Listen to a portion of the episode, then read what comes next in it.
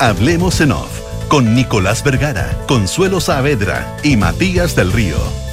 Auspicio de GTD, tecnología para simplificar tu vida.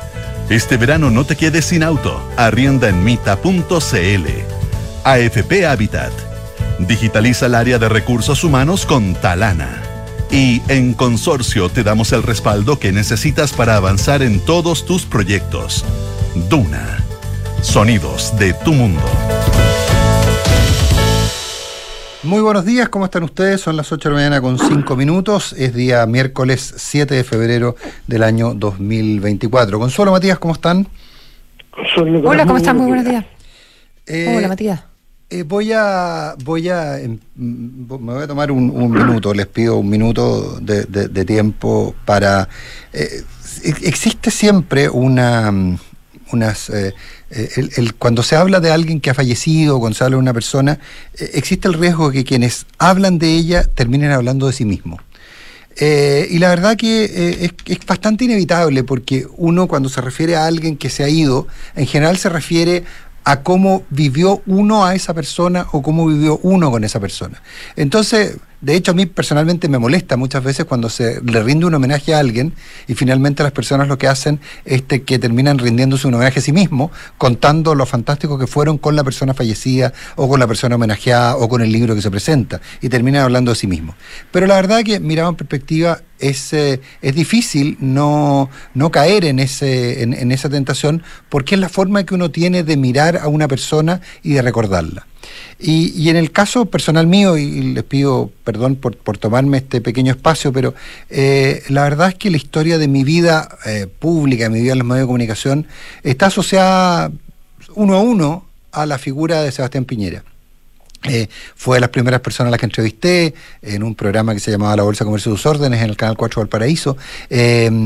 Y, y de ahí en adelante eh, me tocó entrevistarlo en todos los medios en que estuve de distintas maneras, tuve mayores y menores cercanías con él, nunca lejanía, pero mayores y menores cercanías, eh, eh, dentro de mi capacidad infinita de análisis político, en alguna oportunidad dije que jamás Sebastián Piñera sería presidente de Chile, lo fue dos veces, imagínense mi capacidad de predicción, lo bien que estaba, digamos, fue electo dos veces democráticamente, yo dije que nunca, que, que me parecía que iba a ser un gran presidente, creo que fue un gran presidente, pero, pero que no, pero que nunca iba a llegar a hacerlo.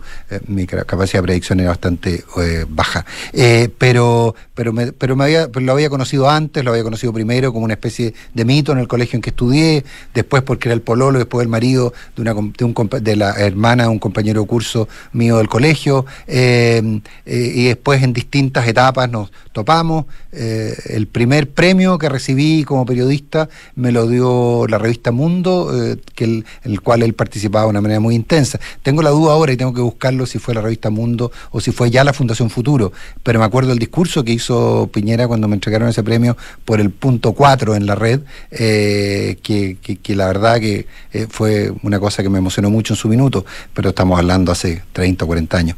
Eh, entonces, pero sin duda que la figura del, del, presidente Sebastián Piñera es esta figura, como dice en la columna Ascanio Caballo, más temprano la confundía Consuelo, es Ascanio Caballo cuando habla de la existencia de múltiples personas en uno.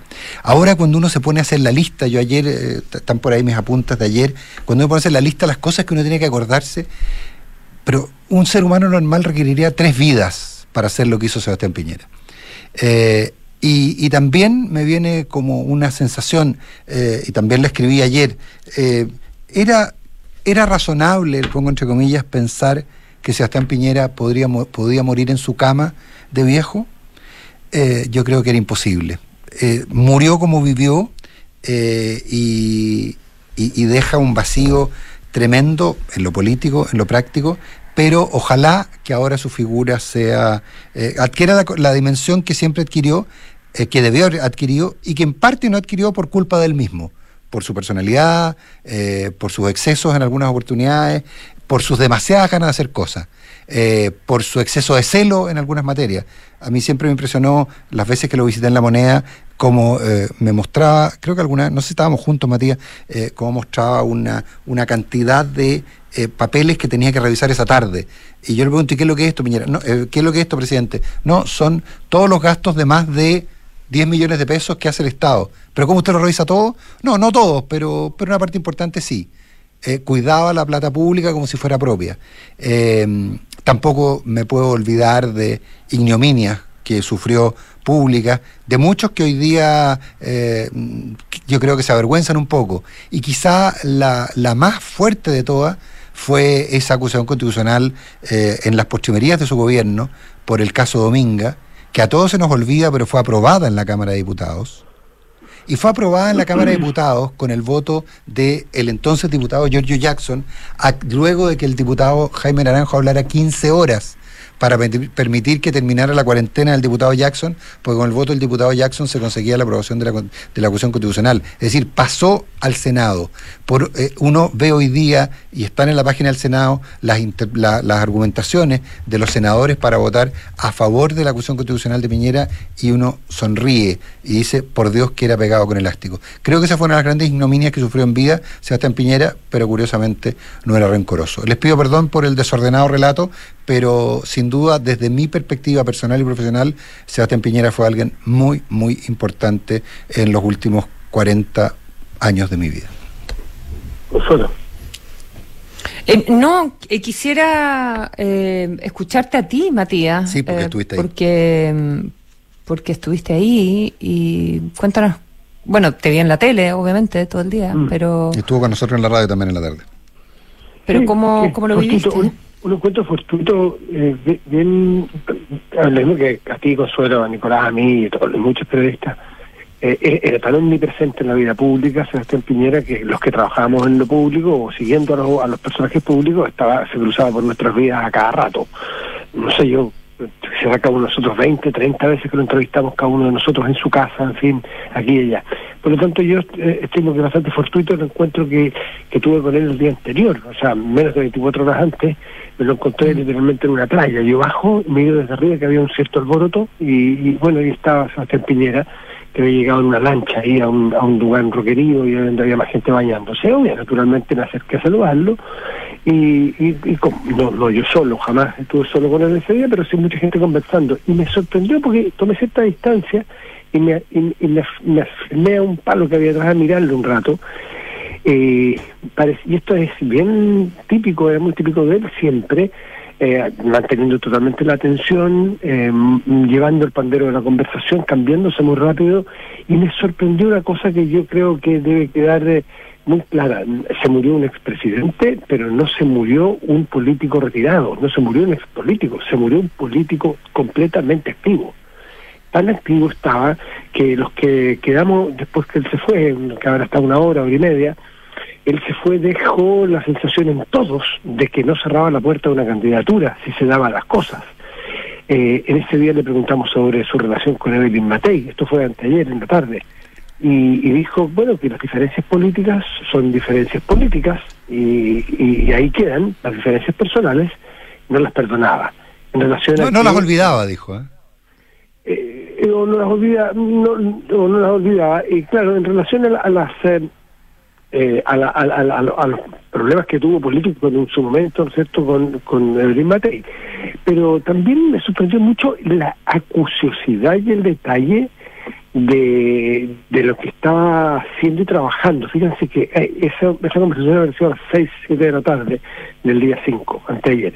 Y a las 12 del día había tenido un Zoom para trabajar y para entregarle al presidente Boric un paquete de medidas concretos de qué hacer a juicio de ellos, y dada la experiencia que había tenido en los incendios y en el propio terremoto, de cómo hacer la reconstrucción. Y había trabajado muy largo. Y después enterándome y rehaciendo un día de él, me di cuenta que después de esa vuelta al lanche que hizo, eh, que me, lo topé yo en una de esas playitas, eh, él se fue a la vuelta y recibió el llamado del presidente Boric para conversar sobre las pensiones de gracia que había revocado el presidente Boric y que tocaban algunas de las que él había otorgado. Y ahí el presidente Piñera le aprovechó eh, de, de ofrecer la ayuda sobre los sobre el incendio, que hacer, poner a todos sus técnicos a disposición, y después de eso conversó con la ministra Javiera Toro. Eh, yo tengo la vista aquí en el WhatsApp que le envió a ese grupo de trabajo del propio pantallazo al WhatsApp del propio presidente Piñera, donde les dice que me llamó el presidente Boric y abajo pone el teléfono de la ministra Toro para que la llamen, para que se pongan en contacto con ella y la ayuden. Entonces, sea como sea, hagan cada uno juicio que quiera, no dejó nunca de estar absolutamente al corriente de lo que estaba sucediendo en la política contingente. Así que eso fue lo que eso fue lo último que me tocó vivir de manera muy fuerte con él. Sí, sigamos Matías, porque está tenemos tomamos contacto con el sociólogo Eugenio Tironi, uno de los más agudos observadores de la actualidad y de la realidad nacional eh, y testigo privilegiado de los últimos, bueno, del retorno a la democracia en adelante eh, de, la vida pública, en la cual, por cierto, que Sebastián Piñera tuvo un rol muy relevante. Eugenio, ¿qué tal? Buenos días. Hola Nicolás, muy buenos días. Hola Consuelo, hola Matías. Hola, hola Eugenio. Qué linda, qué linda columna, porque tú también estás en el Lago Ranco, estaba leyendo la columna que publicas hoy en El País, eh, y, que se llama Desde la orilla, ¿verdad? Dice, estoy al frente de donde cayó el helicóptero que piloteaba Sebastián Piñera, muchos no podían creerlo, yo sí. Nunca fue adverso a, los riesgos. Y, el título Desde la orilla eh, eh, es bonito porque estás mirando desde la orilla, literalmente, pero también es desde una orilla política, ¿verdad? Efectivamente, efectivamente. Yo nunca fui una persona mm, eh, afín a, a Sebastián Piñera, nunca fui un amigo de él, nunca eh, fui un colaborador de él, ni en el mundo privado, ni en el mundo político. Eh, pero siempre tuve un nexo desde muchos años, desde yo diría que por lo menos del año 90, eh, que él se encargó de cultivar y que mm, y que a mí me, honró y que me hizo generar un, una ligación de mucha confianza eh, con él, eh, de mucho respeto hacia él y, de muchos deseos que le fuera bien, digamos. también tenemos, teníamos teníamos una edad, una edad parecida, entonces había también alguna algún vínculo generacional. Eh, yo, yo no sé, pues eh, él es una persona rápida, eh, que toma decisiones de improviso, que como digo ahí, le no tiene ninguna adversidad al riesgo, más bien goza con, con enfrentarlo y con derrotarlo. Eh, eh, tiene mucha desconfianza o tenía mucha desconfianza en la, el pensamiento especulativo, en ese raciocinio así que no llega a ninguna parte. Eh, en los sociólogos quizás. Un hombre táctico, o sea, en ese sentido tenía muchas diferencias conmigo. ¿ah? Eh, pero pero había una buena intención siempre en Piñera.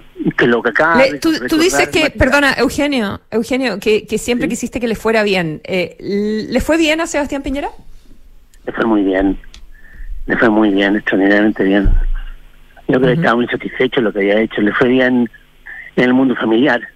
No era, no era fácil congeniar su vida pública, su vida empresarial con una familia. Con una familia además que no son clones, cada, hijo es muy diferente, eh, su mujer Cecilia muy independiente, eh, y él logró acanarlo. ¿ah? Eh, en base, como digo ahí también, más bien en base a su energía que a su empatía, ¿ah? pero lo consiguió, yo creo que es una, cuestión que tenía muy satisfecho. Yo creo que él, logró construir una fortuna que era algo que le daba seguridad, eh, que siempre le importó y que le había construido con sus propias manos. Logró ser presidente de Chile, cuestión que lo, llenaba de orgullo, parte por su por sus raíces familiares, por su padre Pepe, eh, pero lo llenaba de orgullo, sentía la moneda como su casa. ¿ah? Eh, no para quedarse en ella indefinidamente, sino como un lugar que tenía que cuidar que tenía que proteger, y como lo hizo finalmente, eh, particularmente con el, en, el momento del estallido. Eh, él tenía más interés en proyectarse internacionalmente como una figura, así como lo logró hacer Ricardo Lago, Michel Bachelet. En eso estaba en su segundo gobierno cuando vino octubre del 19. Yo creo que podría ser una de sus frustraciones y una de las cuestiones en las cuales está empeñado en los últimos años. Pero sí, yo creo que él tiene tenía mucho derecho a sentirse que había obtenido lo que lo que buscaba en plenitud. Y además estaba rodeado de un grupo de amigos, de un grupo de colaboradores que, que engendraron una relación de mucha de mucho compromiso, de mucha lealtad con él, cuestión que no era fácil, no era para nada fácil, Eugenio, por lo crítico, ¿sí? Es que lo que en su estuve más está lleno de simbolismos porque yo esa tarde que estuve antes con él casualmente, en ese encuentro casual que acabo de narrar, iba justamente en su lancha con Ignacio Guerrero, uno de sus grandes amigos. Ignacio Guerrero era una suerte de escudero siempre de él, siempre dos metros atrás riéndose, haciéndole un poquito de bullying entre amigos, eh, diciendo, uy, ya va a repetir esta historia hoy, siempre cuenta lo mismo. Sebastián Piñera le daba lo mismo, volvía a contar lo mismo, y Guerrero muerto de la risa. Y al día siguiente, en este vuelo, sí, y en ese vuelo, mm. que parte a las 12 del día ayer de su casa en Vallacoique, que cruce hacia la zona del lago Ranco y Guifén, van a ver a otro de esos, de esos tres mosqueteros, que era José Cox, eh, en la zona de Ligüe. Y lo ven, y al despegar de la casa de José Cox, minutos antes habían estado los tres que, que nos tomamos con Sebastián Piñera tantas veces en lo público, estaban los tres juntos, siempre, siempre se que ese era el tercer piso de Piñera, ¿se acuerdan ustedes? Mm. Habían otras personas más, pero esos dos eran personajes clave. Entonces, eh, es súper simbólico lo que ocurrió si uno mira, la, mira ex post el hecho dramático que ocurrió ayer aquí en Lago Ranco. Pero hay una confusión sobre cuál Nacho Guerrero es el que estaba. Eh, yo por lo menos estoy medio confundido si era él. Este. Completamente, no, completamente, ah, completamente. Él y su hijo, de hecho. Era su hijo Bautista, era el cuarto, era el cuarto ocupante de la, de la nave y la hermana del presidente, sí. Piñera. Ahí sí que hubo una confusión, como se llama igual que su hija, eh, pero su hija estaba en la zona de Cabulga, así que quedó clarísimo que los ocupantes eran el presidente, su hermana Magdalena, eh, Ignacio Guerrero y su hijo Bautista Guerrero. Esos eran los cuatro ocupantes. Perfecto. Perfecto. Sí, pues era un, realmente un amigo del alma. Sí. Además, los tres tenían negocios juntos. De toda la vida. Eh, CMB. Claro, exactamente. Eh, así tenían varios temas que conversar. Sí. Pero grande amigo, grande amigo. Estaba alojando en su casa, les quiero decir, ¿eh? no, no es que se encontraran. Estaba Guerrero alojando en la casa del presidente Piñera. Ya. Sí. Ya. Sí, sí, eh, eh, bueno, Ranco se había convertido en el, lugar en el que en el que Piñera probablemente desde, se, fue de Caburga para allá y, ahí se convirtió en, un, en una especie de factotum de la zona, como tú dices, recorría, mm. todo el mundo lo conocía, etcétera, era una cosa bien bien bien bien, bien notable. Está muy cerca el, el, la, cuando se habla de, pero ¿por qué voló? Bueno, yo alguien habla de 15 minutos de vuelo, yo creo que entre Coique y, y Ligüe hay 5 o 10 minutos a lo más de vuelo, está prácticamente en diagonal, está, está muy muy cerca, a pesar de que el lago Ranco es muy, muy grande. Eh, pero claro, esa dimensión personal de Piñera, esa dimensión, como tú decías, eh, Eugenio, de que él construye eh, más, con más con fuerza que con empatía una red de amigos, una red familiar, también bien decidor de su vida. ¿ah? Eh, eh, probablemente eh, tenía una empatía distinta, por definirlo de alguna manera. ¿ah? Tenía una empatía distinta, por definirlo de alguna manera, pero, pero que le ponía ganas, le ponía ganas. Y, y, probablemente... era un imán, era, generaba atracción. Generaba, generaba una gran atracción, efectivamente. Y, los imanes, tú sabes que a veces cuando hay polos distintos se repelen, digamos. Entonces también hay, hay, mucho de eso. pero en ese sentido, Piñera llegará ahora después de muerto, eh, llegará a ser la figura que nunca fue en vida? Es decir, finalmente, eh, despojado ya de, de, de, de, los problemas terrenales, ¿se convertirá en una figura distinta? ¿Adquirirá una dimensión histórica distinta? Yo creo que sí, yo creo que sí, yo creo que sí.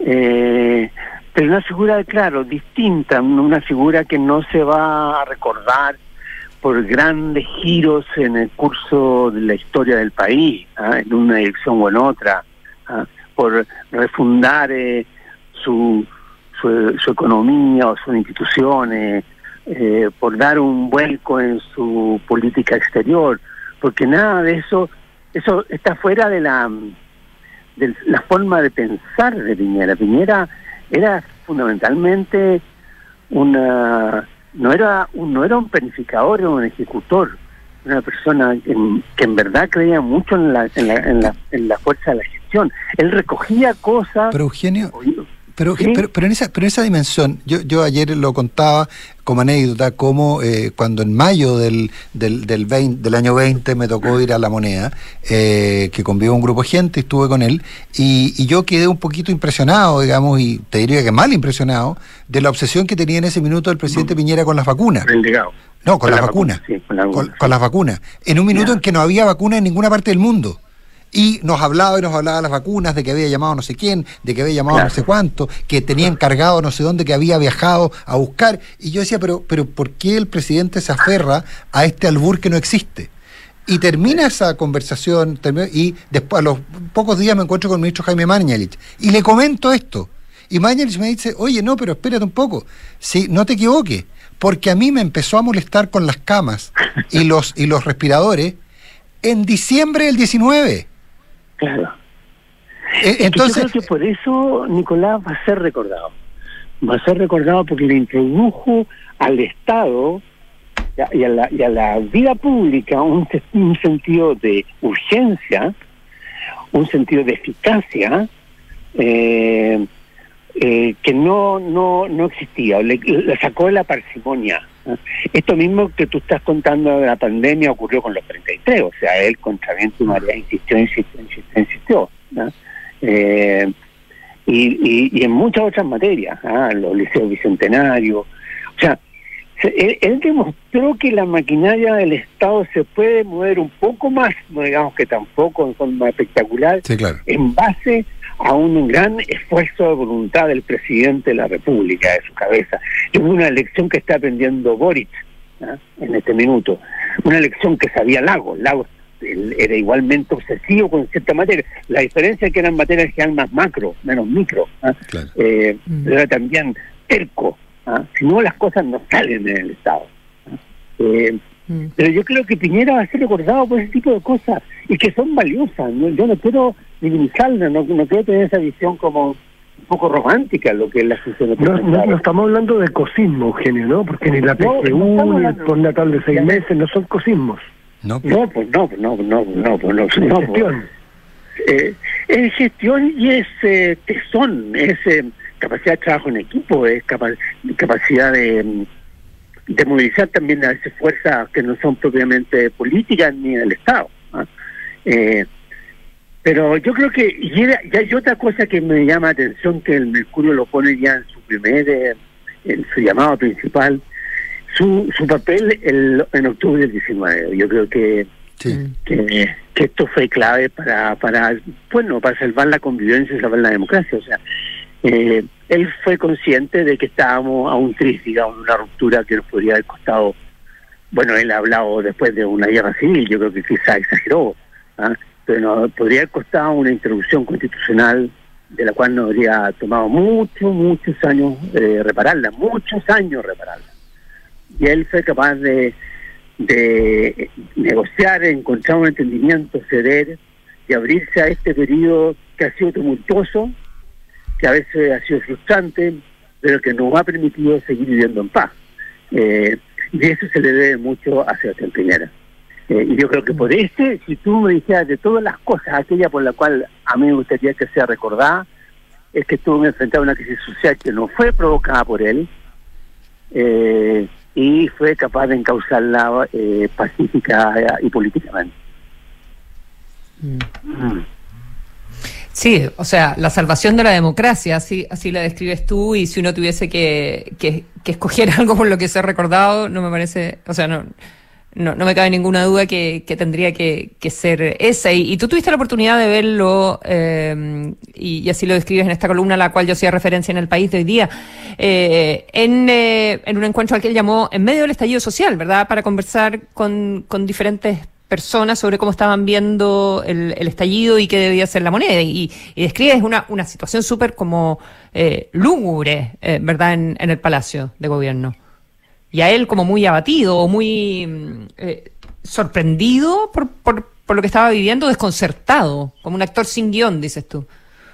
Sí, sí, yo fui por ahí por el 23 de octubre, era, una reunión muy privada. Eh, eh, él, digamos, tratando de mostrar seguridad en sí mismo, como era obvio. Eh, eh, en un ambiente realmente lúgubre en, el centro de Santiago, en la moneda. Uno veía los rostros desencajados de todos sus colaboradores, sus secretarias, sus ayudantes, eh, como buscando una explicación ante, ante algo mm, apocalíptico. Eh, yo creo que Gonzalo Blumen en su libro describe muy bien lo que fueron esas horas, esos días. Mm, en la vuelta larga. claro, en la vuelta larga. Y el presidente, claro, eh, entero, pero pero también tratando de construir una explicación. O sea, Piñera es un personaje de ese tipo. Él buscaba una explicación rápida, eh, eficaz, eh, constructiva a todo. Y si no lo encontraba, mm. no podía estar en paz. y, y, él en ese minuto, claro, le daba vuelta y sobre todo él tenía que encontrar una explicación a algo que había que él no había previsto, que se le, había estallado en la cara. En un momento en que él preparaba la COP y la PEC para proyectarse en la escena internacional, y viene esto, y él no lo vio. Y eso afectaba su, su ego, eh, era una, una suerte de vida narcisista, ¿ah? afectaba su amor propio y buscaba y buscaba y buscaba y buscaba una explicación para eso, que en ese momento se le achacaba a la falta de un sistema de inteligencia, un poco como como como, como a veces Israel frente al, al ataque mm. de Hamas, ¿ah? que falla la inteligencia. Eh, es bien sintomático, o que falla la inteligencia, ¿ah? que falla mi capacidad de control pero él él estaba abierto a escuchar alternativas. Como yo decía, en ese momento yo me acuerdo, yo le llevé varias, que yo le había chequeado con Ricardo Lago antes. Ricardo Lago me instó ahí, le dije, estoy invitado por Sebastián Piñera. Eh, anda, me dice, eh, yo no puedo hacerlo, eh, pero anda. Y no, pero, pero él se le veía, a pesar de todo esto, a pesar de un país, digamos, realmente eh, en la mayor de la incertidumbre, él se le debía a, al mando, digamos, del barco, aunque el barco, digamos, estuviera a punto de naufragar, pero a, mando, al mando del barco. Eh, esa fue la última vez que yo estuve con él eh, personalmente. Y no fue una conversación para nada fácil, nada rápida, para contarle otra anécdota yo le digo, porque era una, una una cosa sensible, que las palabras de Iturriaga, cuando digo yo no estoy, cuando dice, ¿te acuerdan? No estoy en guerra con nadie, había sido esa mañana, ese día.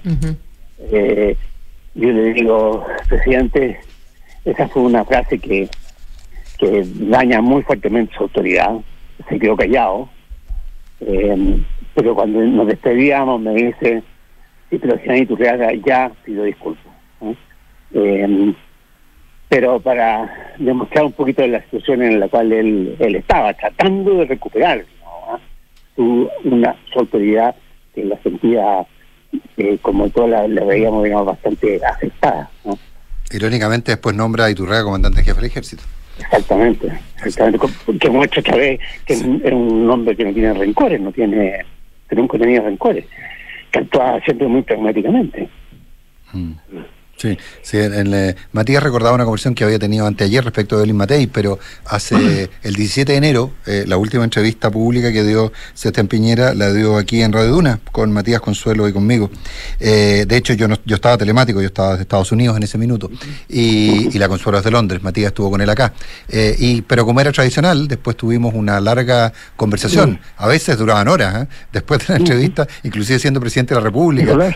Nicolás en esa conversación que se sentó ahí a tomar un café con nosotros, con dos otras personas, estuvo una hora con una tranquilidad enorme y partía al lago Ranco justamente el día siguiente. Claro. Y nos narró lo difícil que había sido, no por el caso personal de él, sino lo difícil que es conseguir la renovación de la licencia de piloto en ese momento nos invitó, lo hacía con todo el mundo, a los que a nosotros nos invitara, por Dios, lo hacía casi como un como un eh, eh, como una, cosa común. Bueno, ¿quieren ir conmigo? ¿Quieren volar el helicóptero? Y todos empezamos la broma, no, no, no, qué sé yo, qué susto, yo me subo, y empezó a contar, yo es que yo les voy a explicar, y empieza el típico Piñera clásico que saca, casi saca la, saca la regla del bolsillo y el, lápiz rojo y azul, y empieza a contar la razón de planeo de un helicóptero y por qué los helicópteros no eran peligrosos.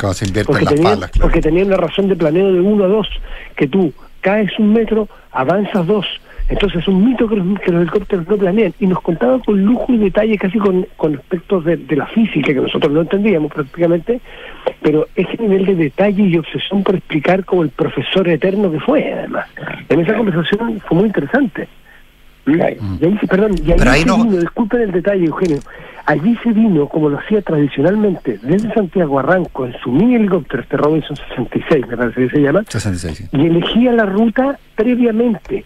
Y otras veces que yo se lo escuché, elegía, por ejemplo, con las épocas de sequía, pasar por los embalses para conocer toda la red de embalses de Chile. Esta vez paró en Talca, según nos contó, y se vino para acá. Y, y, tres días antes del accidente, viajó el otro helicóptero, no el propio, a Tantauco, ya fue también parando y narraba, narró antes cómo, cómo fue conociendo cada pueblito y cada, cada rincón de la geografía chilena, otra de sus obsesiones. Mm.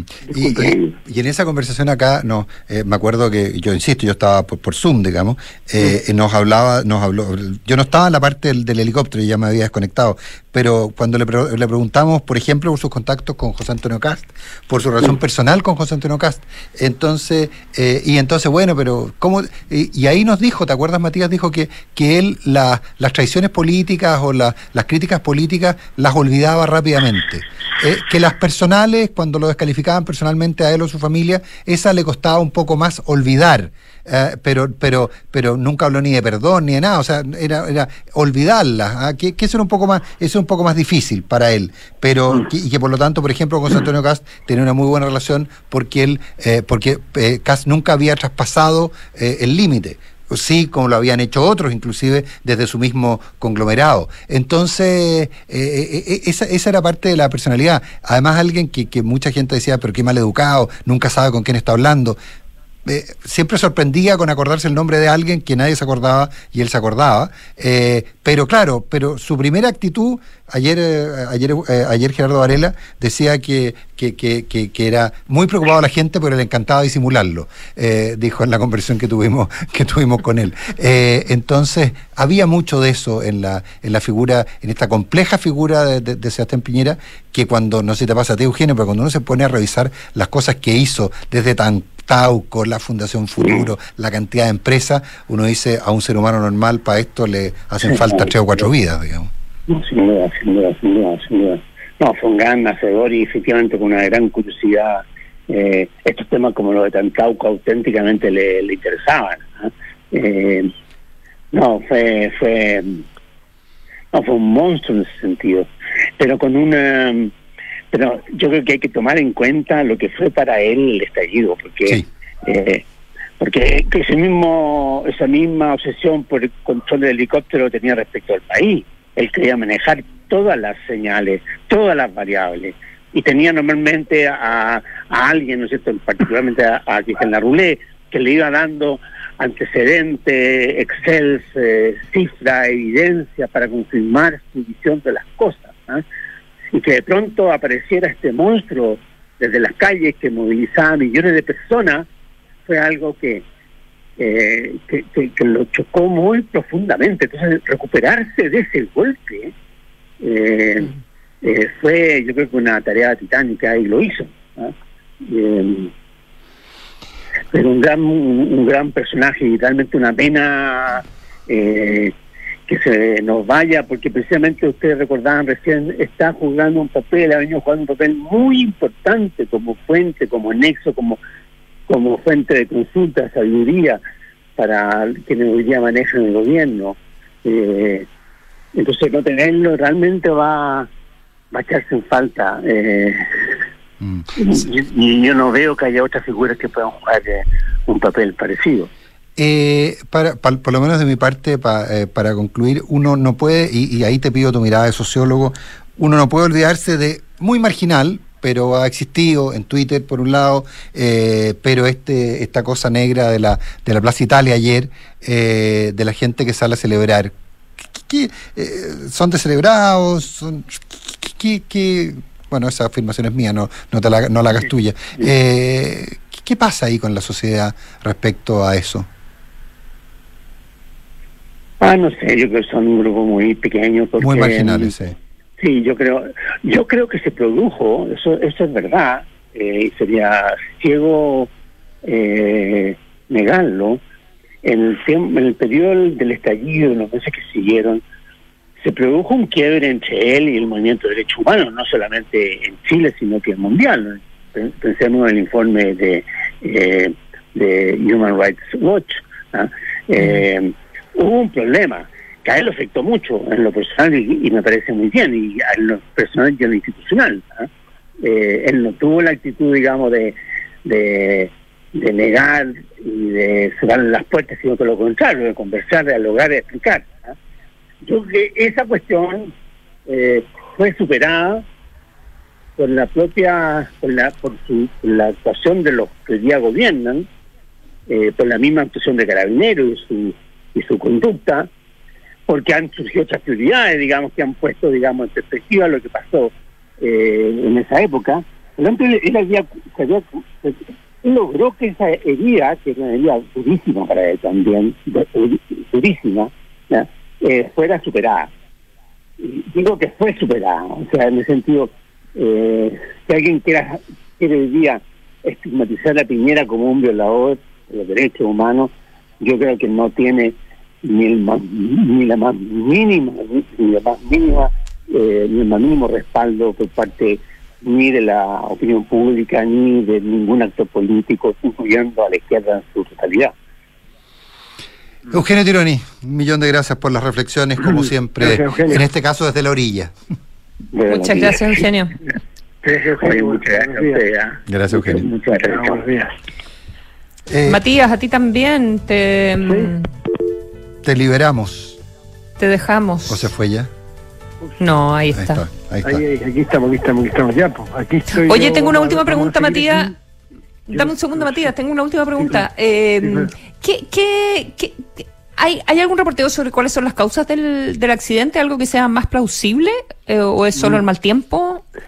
No, no, no, no, aparentemente el mal tiempo no sería la causa. Eh, no sería porque Mira, el, eh, muchas veces toda la gente que frecuenta este lugar eh, y que lo conoce y que lo ha visto mil quinientas veces pasar en su helicóptero, eh, narraban ayer que era muy frecuente que volara días como este y, que no había contraindicaciones específicas para donde sabemos de que lo hiciera. Ayer eh, y, y no, no, no se sabe. La verdad que el reporteo va a tardar un par de días porque tiene que haber algún informe más técnico. La fiscal estaba ayer, yo me vine anoche tarde a Lago Ranco, yo estoy al otro lado, estoy cerca de Lí cuando ocurrió, porque viene la tenencia, seguir reporteando esta tarde y voy a seguir aquí hoy día en la mañana. Eh, pero pero hace falta que se entregue un informe técnico. Si hay algo técnico en los helicópteros, entonces especular con un infarto, como se ha dicho, especular con eh, un error de. Bueno, eso, lo vamos a, eso lo vamos a ver con el resultado de, la autopsia. Por eso, ese, es otro análisis técnico, por eso hay que esperar y el reportero creo que en este momento debe tener la paciencia de saber esperar los Ya, pero no, no, no, se ha sabido nada, pero no, no se ha podido reportear nada con las personas que sobrevivieron el, el accidente. Que, no, no, no. Incluso a mí no me consta, no sé si ustedes pudieron verlo de boca de ella, de Magdalena Piñera, eh, las últimas palabras que, han, que han, se han conocido, si son efectivamente dichas por ella, si es un testimonio directo de ella o sencillamente es la creatividad colectiva de las redes sociales. El que dice, salten ustedes porque si salto yo, le va a caer el helicóptero encima todo eso es parte de la mitología que va creciendo, que siempre crece a la luz, a la sombra de, de, estos, de estos hechos de tan alto impacto. Mm. Dale. Sí. Eh, Matías. Muchas gracias, Matías. Seguimos en contacto. A ustedes, pues. Gracias. Un abrazo. Estamos. Gracias. Ahora, perdón.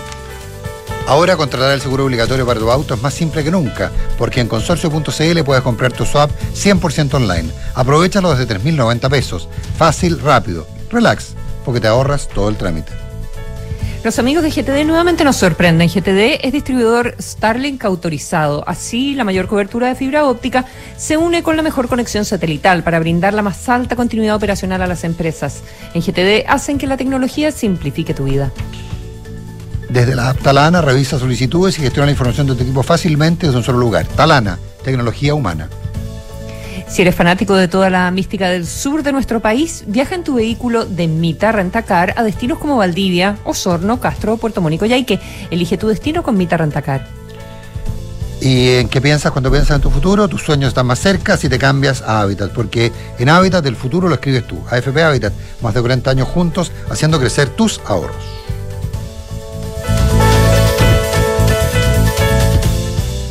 ¿En qué piensas cuando piensas en el futuro? Quizás te imaginas descansando en el campo o haciendo ese viaje que siempre soñaste. Esos sueños están más cerca si te cambias a Habitat, porque somos la AFP número uno en rentabilidad en todos los fondos desde el inicio de los multifondos. En Habitat, el futuro lo escribes tú. Cámbiate en afphabitat.cl. AFP Habitat, más de 40 años juntos haciendo crecer tus ahorros. La rentabilidad de la cuota de todos los fondos entre el 27 de septiembre de 2002 hasta el 4 de agosto de 2023. La rentabilidad es variable por lo que nada garantiza que las rentabilidades pasadas se repitan en el futuro. Infórmese sobre la rentabilidad de su fondo de pensiones, las comisiones y la calidad de servicio de las AFP en el sitio web de la Superintendencia de Pensiones www.spensiones.cl.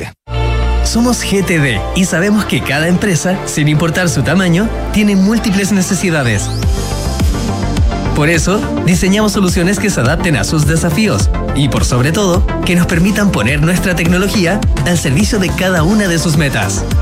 En GTD, creemos en las empresas y las acompañamos día a día, porque en el camino hacia el éxito vamos juntos. GTD. Hacemos que la tecnología simplifique tu vida. Familia, nos vamos de viaje de verano. Yo voy de copiloto. Ah, pero yo elijo la música. Yo llevo los sanguchitos. Yo cargo el Toby. Yo escojo dónde pasamos a comer. Paren, paren, paren. Pero ¿y el auto? ¿Planificaste bien tu viaje? Ingresa a mita.cl, elige el auto que más te acomode a ti y viaja. Porque además, no solo estarás sumando millas de nuevas aventuras, sino también estarás acumulando millas Latam Paz. Mita Rentacar. Este verano, elige tu destino. Nosotros te llevamos. Amigo, hola, ¿una consulta? Hola, sí, dígame, dígame. Para comprar el SOAP 2024 por acá. Mire, lo que yo le recomiendo es que se vaya derechito a consorcio.cl, ingrese sus datos, clic en aceptar y listo. Ok, qué fácil, gracias. No te pierdas. Compra tu SOAP 2024 100% online, fácil, rápido y sin trámites. Entra a consorcio.cl y encuentra tu precio. El riesgo es cubierto por Consorcio Seguros Generales. Más información en consorcio.cl. ¿Este verano tienes Work from Anywhere? En Talana también estamos Anywhere. Estés donde estés, este verano firma documentos, gestiona y coordina tu equipo fácilmente desde la comodidad de tu lugar favorito. Con nuestro ecosistema de soluciones digitales, agiliza y haz más eficiente tu área de recursos humanos fácilmente. Todo desde un solo lugar. Talana, tecnología humana. Ya, revisamos. Dale. Maletas. Check. Traje de baño. Check. ¿Bloqueador? Check.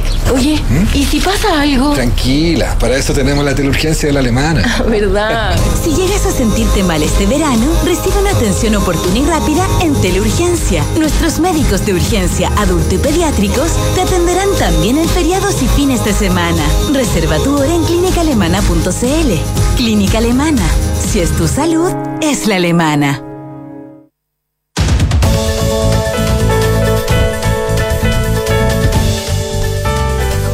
Son las 8 de la mañana con 48 minutos, hablamos en off en con, junto a Consuelo Saavedra. Está hablando el canciller Alberto Van Claveren, quien está dando los detalles de la los detalles del, del protocolo del funeral del, del funeral de Estado del eh, presidente Sebastián Piñera. Entiendo, nunca imaginé que iba a decir eso. Eh, entiendo que eh, él será trasladado a Santiago en un avión de la Fuerza Aérea que ya está dispuesto, está dispuesta la escolta de carabineros que se preocupará del traslado al ataúd desde el, desde el aeropuerto Pichoy, desde el terminal del aeropuerto Pichoy hasta el avión. Eh, será trasladado a Santiago. Entendemos por lo que nos han dicho que su familia viajará junto con él eh, en el avión de la Fuerza Aérea. Eh, después de eso será trasladado al Salón de Honor del Congreso Nacional, donde se realizará, entiendo que uno o dos días de, de, de velatorio.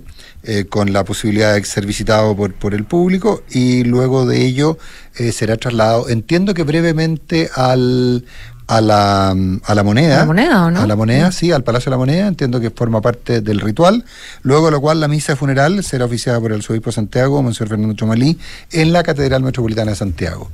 Eh, entiendo que la familia ha pedido un espacio eh, tanto en, eh, en, el Salón de Honor del Congreso como en co- en- tanto en el Salón del Congreso como en el, en el Senado para eh, realizar eh, unas ceremonias más íntimas. eh, y no sabemos exactamente cómo se oficiará el tema de la, de la misa de funeral en la Catedral Metropolitana. Eh, luego, lo cual, esto debería ocurrir el viernes. Jueves o viernes, probablemente el canciller Frank Claveren lo está aclarando más, pero tengo la impresión que es el viernes. Y, eh, y la información que hay que disponible es que el presidente Piñera tenía una tumba familiar en el Parque del Recuerdo y que a ese lugar serían conducidos sus restos. Eh, pero eh, eh, tampoco hay ninguna confirmación respecto a esa última parte. Supongo que el canciller tendrá más detalles, al menos de la parte pública, lo otro corresponde a la familia. Eh, eh, bueno, hay, hay todo un protocolo, eh, ¿verdad?, para los funerales de Estado. El último que tuvimos fue el del el presidente Patricio Elwin, el 2016. Eh, son el Congreso Nacional, eh, se cubre el féretro eh, con la bandera de Chile. hay, por supuesto, una guardia de honor. Eh, con senadores, con, con diputados, eh, está el tema de la cureña, ¿verdad? Te- eh, además está el regimiento de la escolta presidencial, el granadero, eh, que, mm, que, que acompaña al, al féretro. Hay homenajes por parte de los tres poderes del Estado, del Ejecutivo, el Legislativo y el, y el Judicial. Eh, como decía, la Capilla Ardiente se instala en el Congreso Nacional y, eh, y hay un homenaje también en el Palacio de la Moneda en el, en el Frontis. Eh, no sé si, me imagino que pasan también por la Corte Suprema, de manera que se hagan eh, lo- los homenajes de los tres eh, poderes del Eh, Estado. Eso, que eso- es lo que marca el protocolo. ¿ah? Yo, yo no estoy seguro si en el caso de Patricio Algo en la parte de la Corte Suprema se hizo. Tengo, tengo la duda. Sí, se hizo. ¿Se hizo? Ah, ya. Se hizo. Sí, no, no, Sí. no me acuerdo. Pero, pero eso es, eh, hay duelo. eh, las- las- en todas reparticiones públicas la bandera debe elevarse a media asta. eh, y, eh, y bueno, vamos a vivir probablemente estos dos dos o tres días de, de duelo, pues son tres días de duelo, pero dos o tres días que quedan en función del, del funeral de Estado del presidente Sebastián Piñera. Eh, no es mucho más lo que se puede agregar. Eh, respecto a tu pregunta sobre las causas del accidente, eh, a modo especulativo, mm, eh, se plantea también la tesis del, empañamiento de la cabina por diferencia de temperatura en días complejos volando muy a ras del agua y que eso podría, haber provocado des- desorientación espacial.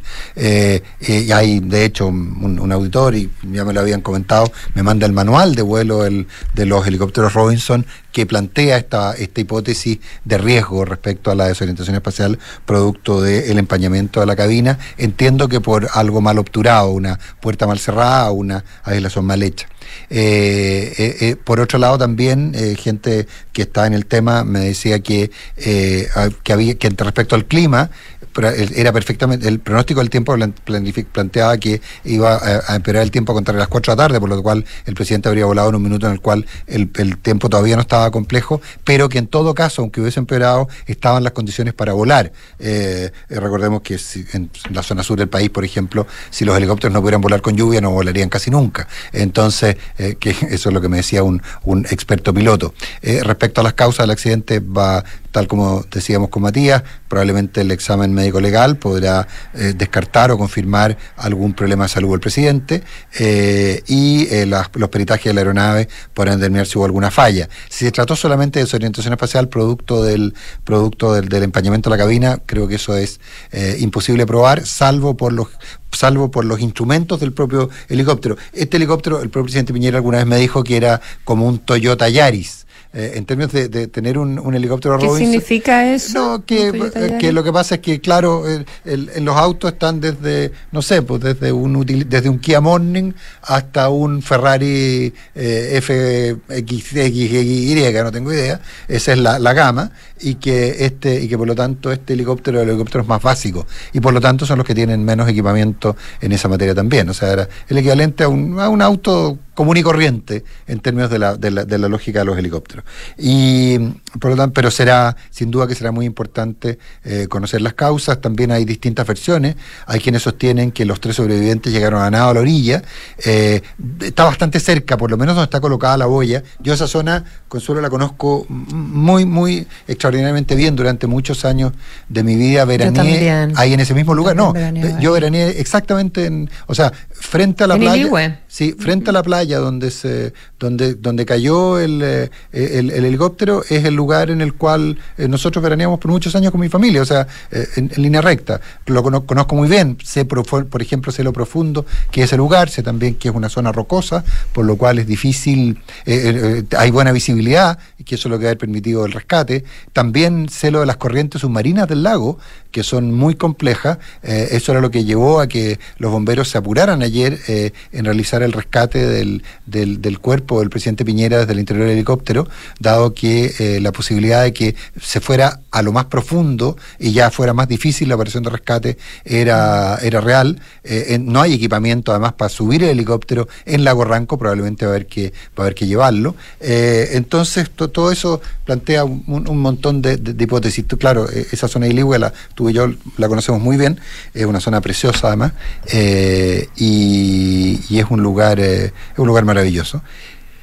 Y daban, estaban dadas las condiciones, de lo que todo el mundo me, me confirma, gente inclusive mm, que no tiene nada que ver con el tema, es que las condiciones para volar sí estaban dadas y que probablemente no tiene que ver con las condiciones climáticas el, el accidente. Mm. Eh, mm, ¿Qué mes de enero que estamos teniendo, la verdad? Claro. Entre, Qué verano, porque entre los acuérdate que febrero. Eh, tienes razón, ya es febrero. eh, eh, y los incendios, este accidente. Cuando tú decías en algún minuto al comienzo del programa que todo parte también por cómo uno ha vivido esa etapa de, la historia, eh, ¿verdad? Y, reflexionábamos la semana pasada, algo evidentemente mucho que, que- no se compara con, con esto, pero el retiro de la vida eh, pública, activa, del expresidente Ricardo Lago. Entonces, cómo se van cerrando ciertas etapas. Y, y eso también es como muy impresionante desde el punto de vista personal. Hay un montón de columnas hoy día que creo que son súper valiosas de, eh, de revisar. Eh, destaco la Eugenia Tironi en, eh, en El País, la de Escanio Cavallo en La Tercera. Una estupenda columna también a propósito de mirarlo desde el yo, pero muy buena columna en Exante de Rafael Gumucio. Desde el yo, sí. Una columna eh, de- desde el yo, como son todas las columnas de- del Rafa, digamos, eh, no, son así. Eh, Sebastián Piñera no se parecía a nadie y, mm, con, reflexiones muy interesantes, creo yo, sobre, sobre el expresidente Piñera y, y bueno, seguiremos conversando de, mm, de lo que fue su vida política, su vida como empresario, su vida como presidente en los Sí. próximos días. Y una dimensión bastante desconocida que gente cercana planteaba que era eh, lo, lo, lo, lo- lo- lo espectacular que era Sebastián Piñera como abuelo. Parece que ahí hay una, una dimensión menos pública, pero, pero parece que muy, que muy instalada, eh, muy real. eh, que probablemente las carencias que pudo haber tenido en otras etapas de su vida las suplía con creces respecto de sus nietos. Pero es que era un era un niño en algún sentido. Entonces no me sorprende que, que se llevara súper bien con los nietos. Claro. Y me, y me quedo con la, con la frase que nos dijo ayer, me quedé con la frase que nos dijo Guerrero Varela cuando dijo que él era alguien muy preocupado por la gente en lo personal, pero que hacía todo lo posible por disimularlo. Mm, lo disimulaba súper bien, debo decirlo. Eh, mira, el Rafa dice algo, eh, Gumucio, todos vivimos jugando, pero eh, todos vivimos jugando, pero en algunos se apaga de repente la fiebre por probar, por intentar, por ir más lejos, por hacerlo otra vez, mejor o peor, pero siempre otra vez. Muchos otros empresarios, aventureros, exploradores o locos son así, pero lo que distinguía a Piñera era la falta de amargura, las ganas de servir y de ser útil. Sí, no, no, no quiero yo revelarlo, pero me encantaría que en algún minuto eh, Rafa, con su pluma magistral, escribiera una conversación delirante que tuvimos en la Radio Duna en Santa María, eh, que hablaba de su salida de, de un- de- de la- del, del despido de Rafael de una, de una asesoría que tenía el Ministerio de las Culturas. Eh, me encantaría que, que alguna vez lo contara, porque no, no me siento autorizado, porque yo estaba ahí, pero me encantaría que lo contara, porque describía muy bien esa capacidad que tenía Piñera de ser brutalmente duro, pero a su vez brutalmente afectivo. Eh, ojalá, ojalá que lo haga. Eh, se, tal como dices, también hay una cosa epocal, ¿eh? como que empezamos nosotros a quedar fuera de foco, al menos lo digo yo, Consuelo. Eh, tú lo, lo- lo hablábamos con lo de Ricardo Lago. Tú lo dices por el fin de la reversibilidad de Andrés Bello, que a mí también me pegó. A mí muy duro. Ayer, no, anteayer, anteayer encuentro y digo, ¿por qué están estos postes amarillos aquí? ¿Por qué, están, ¿Por qué vienen todos en contra mío? Dijo. no, no, ¿por qué están estos postes amarillos? Ah, me acordé. No, además que eh, en el caso, ya, ya desde el yo de nuevo, eh, me, me pasó, eh, como estuve un mes fuera, entonces yo me fui eh, prácticamente en diciembre y volví en febrero, entonces eh, como que me cambiaron el país en, to- en, mu- en, mucho- Mm. en muchos aspectos, pero a ti te debe Oye, pasar. fue, la última entrevista, fue la última entrevista que última. dio Sebastián Piñera, la, la que nos dio en la duna, el 17. la última que para mí no deja de ser una cosa súper emblemática. Porque además fue, Sí, además fue sorpresiva. eh, eh, sí, no, no, no deja de ser, eh, no deja de ser muy emblemático el que, para mí personal, para mí en lo personal, para mí en lo personal. Yo, una anécdota, eh, cuando yo me, cuando con mi familia compramos un departamento en la playa, eh, Sebastián Piñera me mandó de regalo un barómetro. Entonces me dijo, ahora que tienes casa en la playa, para que sepas cómo va a estar el tiempo. Y está puesto el barómetro, en el, en el departamento está puesto el barómetro de Piñera. Eh, Qué entonces- divertido. Sí, divertido. Y vas y lo golpeas, le haces así. Sí, tic, tic, sí, tic. sí, sí, porque según yo nunca se mueve. según yo nunca se mueve. Ah. Entonces... Muy bien, sigue con el barómetro, no hay que pasarse a la app. No, no, no hay que pasarse la app, no hay que pasarse la app. Esto, esto- esto fue hace 30 años, o sea, por favor. Eh, claramente en ese minuto no existía la app. Alguien muy cercano me, me escribió algo que me, me, escribió, que, me escribió ayer a propósito, que no está en Chile, pero me escribió algo a propósito de esto, eh, que me, me dijo una frase que, que me quedó dando vuelta. Además, todos los enemigos de Piñera, particularmente los de derecha, acaban de ser derrotados por el propio Piñera. Mm, mañana yo creo que podríamos hablar qué significa para la... eh, Sí. porque hoy día hemos estado picoteando por todos lados, pero la- la- eh, eh, pero qué pasa qué pasa con la derecha, qué pasa con la centro derecha, La orfandad, con la orfandad política en la que queda eh, la centro derecha es compleja. Piñera, quiera, quieranlo o no, era, era en muchos aspectos la última instancia y el que aunaba, decidía y, y ponía de acuerdo. Y a veces imponía. Eh, además, ojo, ah, hay una, hay también una cosa, Consuelo, que eh, siempre, siempre se ha, hablado, y Piñera tal vez fue en su primer gobierno, sobre todo, responsable un poco de eso, de, cómo estos líderes, grandes líderes políticos, Ricardo Lagos, Sebastián Piñera, eh, tapan a las generaciones que vienen. Pero ojo, Piñera, sobre todo en su segundo gobierno y en la etapa post segundo gobierno, formó un grupo, unos Piñera Boys, por llamarlos de alguna manera, eh, que son tremendamente rele- relevantes, se preocupó de mantenerlo. Eh, Juan José Osa, Jaime Belolio, eh, Max Pavé,